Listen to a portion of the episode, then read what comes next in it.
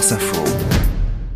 L'étoile du jour, Marion Lagardère, bonjour. Bonjour Laurent, bonjour Vous à tous. décerné à celle qu'on peut appeler une méga star, ça n'est pas Christine Peña. Oui, non, brisons le suspense tout de suite. On parle de la chanteuse Robin Fenty, que vous connaissez sans doute sous le nom de Rihanna, Ah, oui. évidemment. 35 ans, 280 millions d'albums vendus, plus de 300 récompenses, numéro 1 à chaque tube. Et si elle fait la une aujourd'hui, eh bien, ça n'est pas pour un nouvel album, c'est parce qu'elle s'adresse aux dirigeants qui sont réunis en ce moment au sommet de Paris pour repenser les relations nord-sud. Rihanna les enjoint à arrêter de promettre et à enfin agir. Sur Twitter, elle interpelle notamment euh, Janet Le- Yellen, la secrétaire au Trésor, hein, c'est-à-dire la ministre de l'économie des États-Unis, et Ajay Banga, le président de la Banque mondiale, pour leur dire soutenez les efforts faits par Mia Motley, la présidente de la Barbade. Mobilisez-vous pour celles et ceux qui contribuent le moins au réchauffement climatique et qui pourtant sont les plus touchés. Nous avons besoin d'engagement courageux, dit-elle, pour réformer le système de financement international et alléger la dette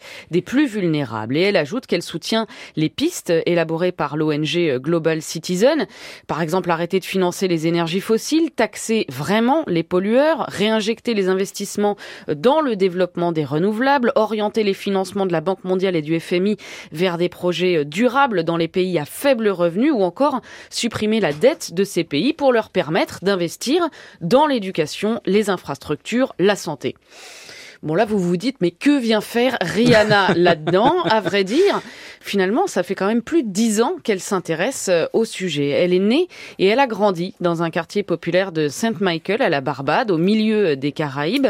Père agent de sécurité, mère comptable puis sans emploi, une enfance précaire à mille lieues de la vie qu'elle a conquise et donc elle s'implique. Elle a à son actif des dizaines de concerts de charité dont tous les bénéfices ont été euh, reversés, de l'aide aux victimes de l'ouragan Katrina en 2005 à celle des tornades en Alabama en 2011 en passant par le typhon aux Philippines en 2013. Rien que l'année dernière, elle a versé 15 millions de dollars à 18 ONG pour financer euh, des projets dits de résilience face aux inondations, aux tempêtes et des projets de justice climatique pour aider les plus démunis à accéder à l'eau, à l'énergie, aux soins.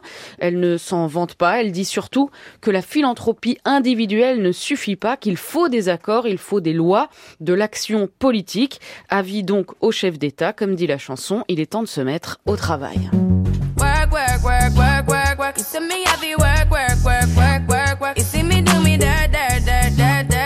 How me better work, work, work, work, work, work. When you walk a line, line, line, line, line. I'm in the cafe, my ta, ta, ta, ta. Renaud Dely.